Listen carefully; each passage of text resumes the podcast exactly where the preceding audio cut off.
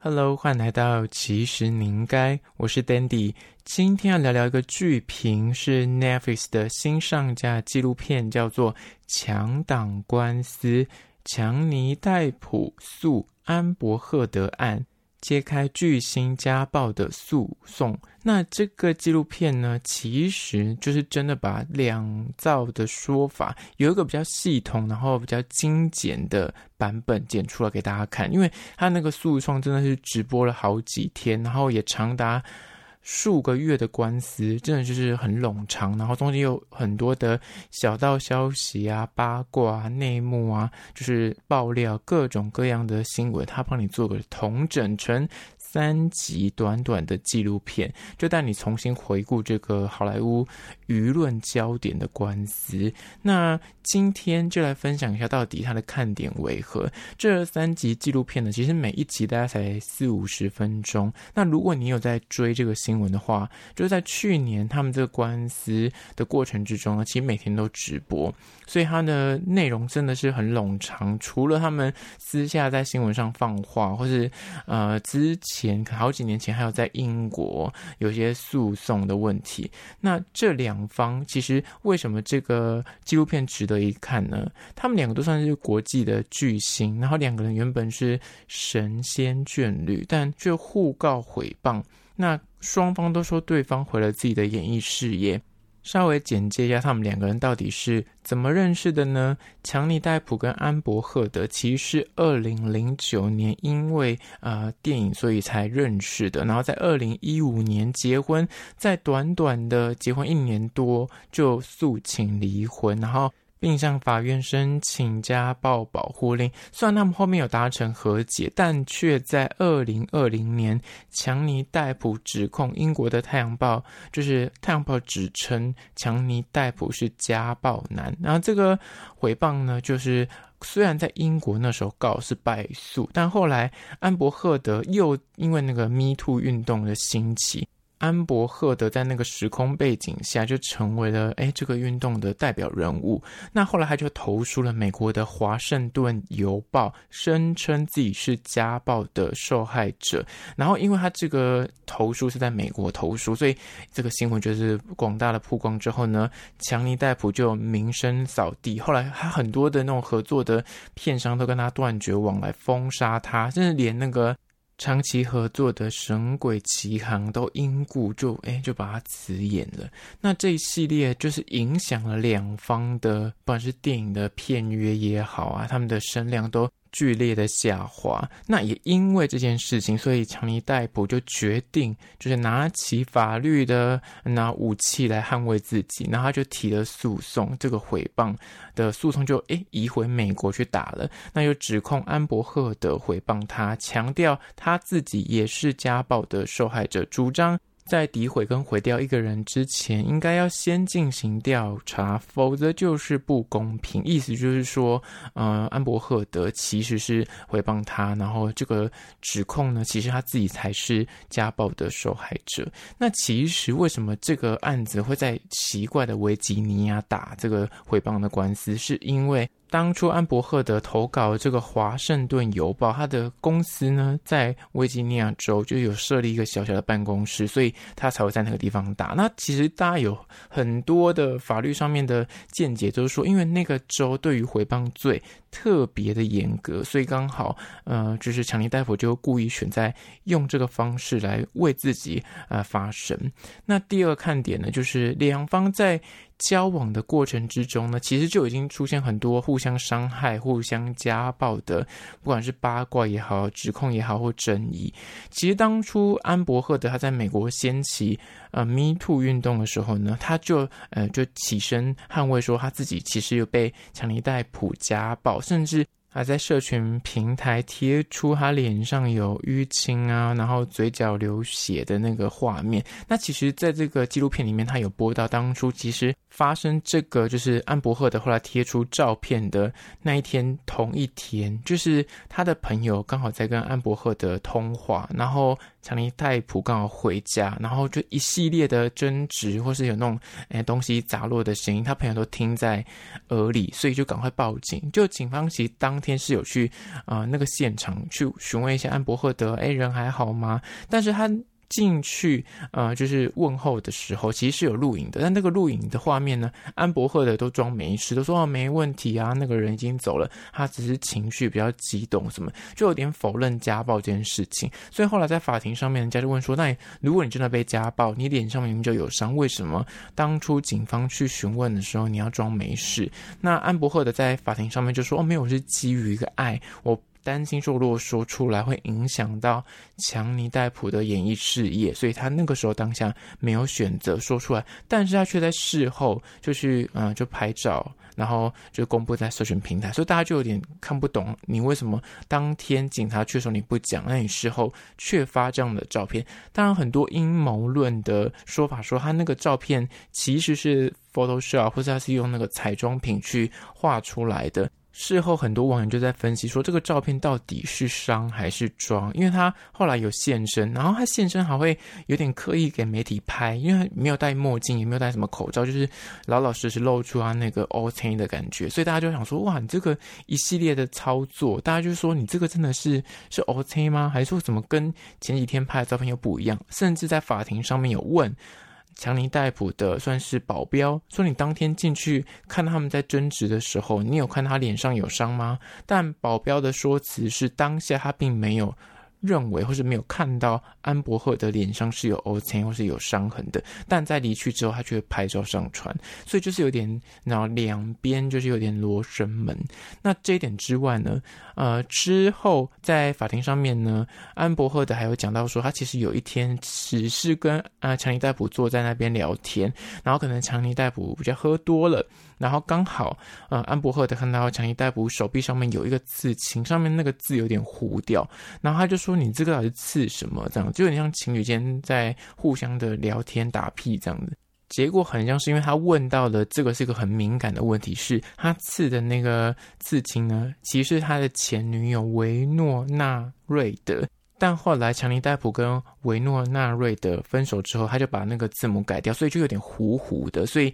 强尼戴普就当下很像认为他在取笑他，所以就安伯赫德的说法，他就是很像就是就是有点揍了他，或是就有点就有点动粗，问他说：“你觉得很好笑吗？你在笑什么之类的？”然后后面就是这个也是两造说法啦。女方说就是他有吓到，因为他说：“哎，我只是问一下而已，但我我的笑只是觉得说怎么这么可爱。”，但那个男方觉得说你在取笑我，所以就有点动粗跟骂他这样子。那后面回神之后，就是他可能嗯、酒醒了，可能就有道歉。但这个说法是安伯赫德的说法，甚至中间还有几度是说啊，可能比方强尼戴普就是会喝醉啊，然后安伯赫德都会偷拍他那个喝醉的模样，但是。安伯赫德的这些一系列的照片也被大家去质疑说：“哎，你为什么没事要去拍你老公？就是醉在地上，或是醉倒在沙发上，他饮料都倒了一地，你不去把他扶起来，你反而去拍照留证据，就是不知道你的动机是什么。”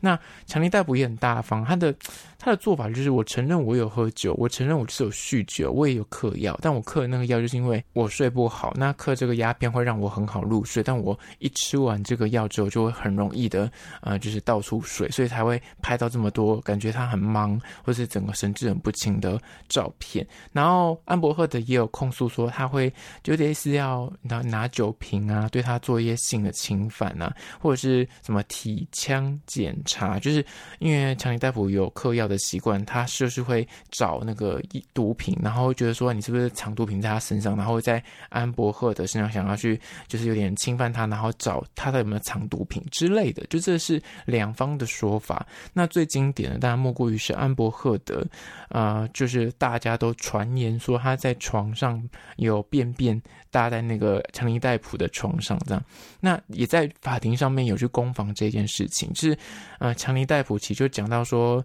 当初会发生这个事件，他觉得也很不可思议。他觉得怎么可能，连他都觉得就是不可思议的，他就笑了。对，那安伯赫德的回应是他这个不是他的大便，这个只是呃强尼戴普养的狗。所拉的屎，那强尼戴普的回应，他就当下在法庭就说：“我那只狗 maybe 才两公斤，那个屎看起来就是不可能拉这么大条。那个，因为他有照片，那个照片也在网络上疯传。那个巨量的屎呢，真的就是不太像是这么小只的小狗可以大出来的。但是安伯赫德的回应就是说，因为这只狗不小心吃到了强尼戴普的毒品，所以它很容易就是大小便会失禁，那所以它的变量就会比较大。是两方说法就是也都不拢啊。但讲到安伯赫德疑似在床上大便这件事情呢，后续就是近几年安伯赫德就恢复单身之后，他就是在各国啊、比方旅游啊，或者是出度假。之类的，又被拍到好像在欧洲的路边偷偷的在路边排便。那因为这件事情又被狗仔拍到，疑似他蹲在路边有排便，而且还有那个照片出来，大家就说啊，感觉就是你会做的事情啊，就都起这件事情。突然大家就回忆起之前这个诉讼中出现这个八卦新闻，就觉得说，哎、很像是你在做的事情哦。这个便便你还要就是给那个小狗去帮你扛吗？反正 anyway，这里就是两造说法。那中间也有讲到说。强尼戴普的司机呢，其实在过去的出庭时候有去证实说，安伯赫德曾经亲口承认过自己啊、就是那个大便那一天，他就是喝比较多，然后有嗑药，所以呃神志不清，所以才在床上大便，这、是一个比较过分的玩笑。那个时候他有承认这件事情，但后面在这个美国打这个诉讼的时候，他就是全部推给那个小狗，但就不得而知。那后面还有另外一个新闻事件是。是那个他们在所有的私人班机上面，安伯赫的控诉强尼戴普有在飞机上面就是踹他后背，但同时间在这个飞机上面还有强尼戴普的友人也在同一个班机，而这个友人后来也有在庭上面出来就是现身说法，说他当天的确是没有看到他们两个有起那个肢体上的冲突，可能就是有吵架，但是没有这动粗就对了。那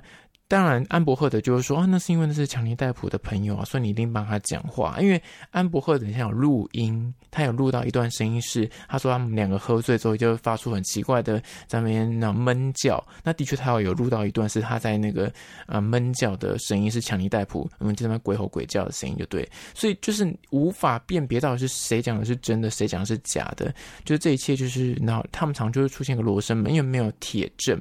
另外还有一个算是比较关键性的新闻事件，就是安伯赫德的妹妹有一天跟安伯赫德还有强尼戴普在家中，然后可能喝酒醉了，然后三个就起了一点冲突这样子。那后来就是在楼梯间的时候，那个时候安伯赫德觉得强尼戴普的情绪有点过于高昂，然后甚至有点肢体上面就是有点呃比较激动，感觉有要推他安伯赫德的妹妹下楼的可能性，所以安伯就冲上去打了强。尼戴普，然后因为他说当下他觉得很害怕，说他会做出一些就是推他妹妹下楼的行为，因为他之前有听过强尼戴普曾经做过类似就是推他的前女友就是超模凯特摩斯下楼的这种八卦新闻，但是那个只是传言，但是这个新闻就是传言很久，所以安伯赫的当下他就觉得我联想到这件事情，所以他就出手去救了妹妹。那这件事情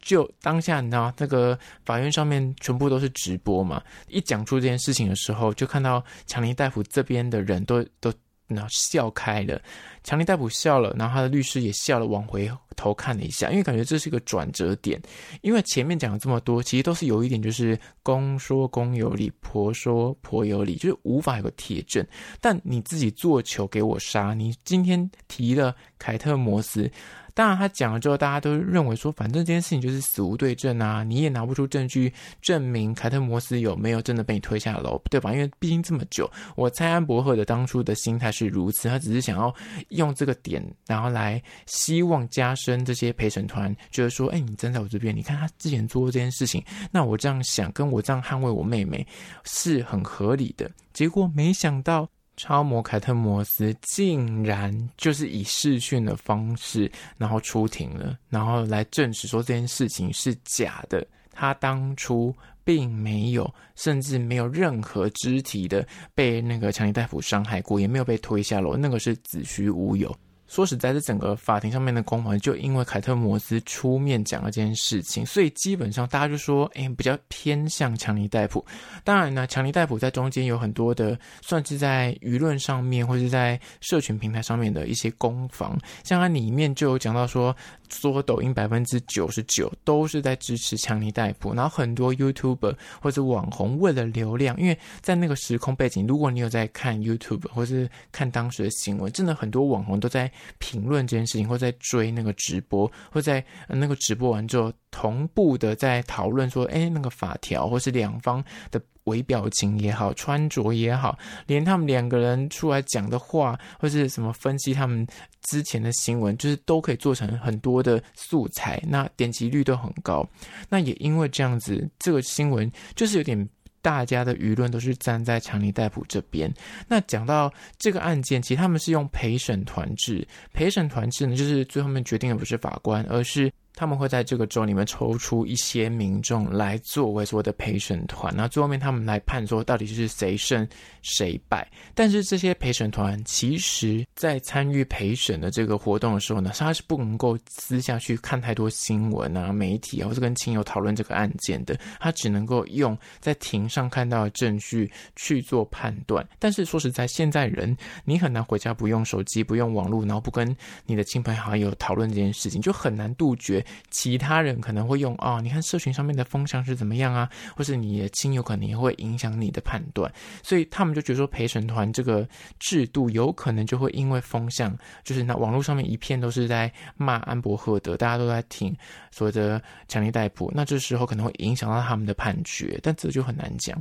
那其实这个案件里面，除了他们两个刚刚讲的这么多八卦的攻防呢，大家也在讲说，其实他这个告的不是家暴，这个案件其实不是在讨论家暴，而是在讨论。毁谤，所以这官司到底谁胜谁败？重点就在于说，他们其实要赢得网络的声量跟同理心，实际上跟到他到底是不是家暴男，或者是不是家暴女无关。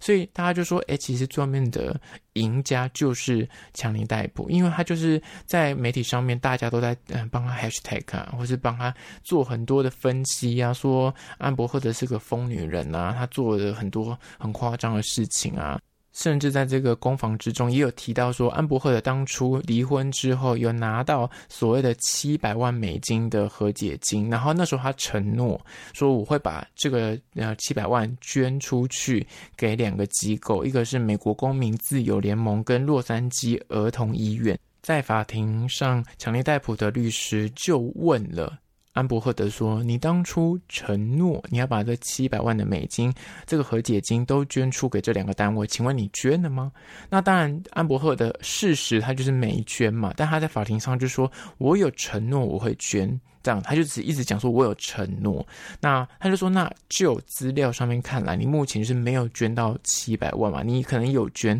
但是你只捐了 maybe 三十五万给 A，然后另外呃十万给 B 这样子。那后面还被查到说，他当初在这个那离婚官司的过程之中，中间就是离婚前，他跟特斯拉的执行长伊隆马斯克有一腿，然后甚至还有。那个拿电梯的画面拍到他进强尼戴普的家，然后还疑似跟另外一个英国的超模卡拉，就是有那个三 P 的那种小道八卦新闻，就这些东西都是混在一起，所以大家就觉得说你自己背后也是。对于这种钱啊，或是你讲话也是有说谎的嫌疑。当然，安伯赫德的讲法是说，我有承诺我会捐，但我没有说我立马捐出七百万。我有承诺，但是我未来会慢慢捐。他的意思是这样子。但大家就是因为这件事情，就又做了很多梗图在嘲笑安伯赫德，说啊，你就是说，呃，承诺不代表说我一定会做这样子。就是大家会说，哦，我是捐赠，跟我所谓的承诺这两个字是有那模糊的空间的。那大家就说，哎，我承诺。我这辈子会捐一亿，但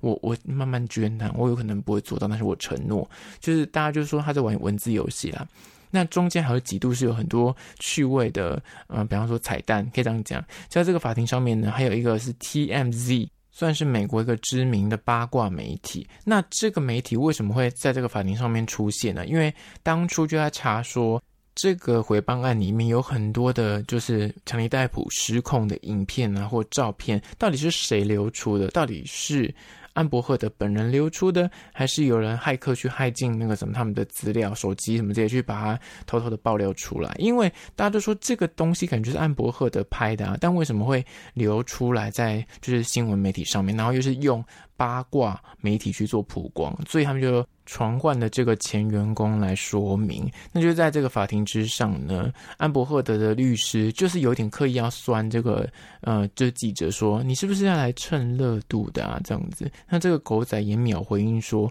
啊，你如果这么认为，我也没办法，但你就是接受安伯赫德聘请的律师，我也可以说你是在蹭热度。然后这律师就秒变脸，就很尴尬，然后有嗯，就是稍微恢复一下情绪，就说你不觉得你讲这句话有点想要引起就是。呃，争端吗？那狗仔就回答说：“我认为是很有逻辑的，就是我讲话是这样子很有逻辑。你这样问我，我就这样回你，这样子。”后来，强尼戴普还传唤了临床心理学家，就是作为专家证人的身份来评估安伯赫德他这个人的身心状况为何。那后来就是评估之下，就是他符合边缘型人格障碍还有做作型人格障碍症这两个，就说他就是很需要别人的关注，然后很会在别人面前装出一个模样，大家都是呃害他的，他是受害者啊，然后宣称说强尼戴普对他施暴啊，然后说自己。是被家暴的那一方，就是在这个过程之中，的确有录到一段是安伯赫德，就是有点半恐吓，或是有点嘲笑强尼戴普说：“你敢跟全世界人说你强尼戴普是个家暴者吗？”就这个完整的被录起来，所以等于是有一点证实安伯赫德私下的那个真正的实际性格，跟他在人前所展现出来的这个，他可能是演的的感觉，就是形象是有落差的。他跟强尼戴普两个人。的时候，他就很敢讲，然后会各种刁啊，甚至会有点呛说：“你看我家暴你，你也不敢跟全世界人讲，因为你是男生，你又是所谓的国际巨星呛你逮捕，你敢说你被家暴吗？”就是有点这样子恐吓他，所以这整件事情嘛，就有很多细节可以去让哦网友就是挖新闻，或者做成梗图，或是从中去去两边拆解到底谁讲的是对，谁讲的是假，因为两个都是演员。那其实后来安伯赫的在这个呃。法庭之上也有说到，说他当初就觉得，为什么他也要告回谤，是因为他觉得明明自己就是被强尼戴普家暴，但是凭什么强尼戴普还反过来告他？他说，因为强尼戴普对他的家暴这件事情，导致他所演的那个《水行侠二》就有点呃，大家都在联署要开除他。然后，即便他后来还是有演这部戏，但是他的戏份被删减到只剩下大概十分钟。那这件事情，他就觉得都是强尼戴普害的啊！你即便今天已经跟你离婚了，你还要在呃离婚之后各种呃动用媒体啊，或是舆论压力，让我无法接戏，然后让我的戏份就是缩减到越来越短这样子。但后来。有趣的是，DC 就是死刑侠他们背后的影业的总裁也有出面，就是作证说，呃，其实为什么他会删减戏份呢？其实跟强尼戴普是没有关系的，是电影公司跟那个导演一致认为，因为这个女主角就安伯赫德跟男主角。两个人在剧中很像没有那种 CP 感，比较像是伙伴，所以才会一直删减安伯赫德的的片段这样子，并不是因为所谓强尼戴普跟他的离婚的官司，或者他的两个之后啊谁家暴谁的问题。那这件事情，总而言之，这整个三集里面呢，最终大家也知道后续结果就是强尼戴普赢得了基本上百分之九十的诉讼啊。安伯赫德因为这个败诉呢，需要赔偿强尼戴普基基本上一千五百万美金，折合台币大概四点三八亿。然后安伯赫德其实有反告强尼戴普，他有部分成立，所以他获赔就是两百万美金，那折合台币大概是五千八百万。那一加一减，其实还是有好几亿要还。但后来他们两个人私下可能又达成和解，安伯赫德同意就是要支付强尼戴普。一百万美金，那大概就是折合台币三千多万的赔偿。但其实他为什么愿意就是哎，就是和解呢？安柏赫的即便他就是答应和解，然后他也就是宣布破产，放弃再上诉。他说啊，在社情媒体他就。否认任何事情，他认为和解不是让步，他是对美国法律体制感到很失望才做出这样的决定。他觉得他没有受到呃这些这些人的保护就对了。他就说这些媒体啊，就是然后这些娱乐产业都在帮他讲话。他说出真相的女人不应该就面临这样的虐待还有破产。但是很不幸的，就是遇到这样的状况，那又十分常见。就等于是有人说，我现在就是迫于无奈我和解，但是我并没有做错任何事情，我是被大家就是呃被媒体啊，或是被法律所害的女人，意思就是这样子。好啦，就是今天关于说三级，然后强档官司。强尼戴普诉安伯赫德案，那提供给你做参考。最后还是要介绍一间餐厅，叫做天祥猪脚饭，是位于民权西路。那它靠近民权西路的二号出口，在超级巷子里，那个巷子就是跟基本快到摸芦巷，就真的很窄，大马路旁的一个小巷子，你要走进去，然后别有洞天。里面呢，我跟你讲，它虽然是猪脚饭，但它竟然有那个完美造景，它外面有个户外区，有拉那个那种那种户外的露营灯，但它里面就是一般的那种小吃店的感觉。但是你要走进去那个巷子里面才。来找到这间店，那它里面贩售就是猪脚饭，然后什么腿裤饭，还有泡饭、干面、汤面，还有一些汤品，都是非常家常菜。它的那个厨房就是在户外，那就是现点现炒。每道菜大概就一百块左右，然后便当菜也都一百出头，就算是非常嗯、平价啦。以那边的物价来说，那吃下来的感觉，我点他们家的腿库饭，我觉得是肉质是蛮好吃的，然后那个什么配菜都是那种感觉是那种那妈妈阿姨在炒的那种。家常菜，所以就是你经过，你是附近的上班族，你想要快速的饱餐一顿的话，我觉得是个不错的选择，因为它就是在很那巷弄里面，很隐藏版。那这间叫做天祥猪脚饭，就再次推荐给你。相关的资讯呢，我有拍影片会放到 IG，其实你应该。那如果对今天的呃这个纪录片你有任何的看法，也欢迎到 IG 那边跟我聊聊。那如果是厂商的话呢，在资讯栏会有信箱，或是你可以加我 IG，其实你应该私讯跟我联系。好啦，就今天的，骑士你应该下次见喽。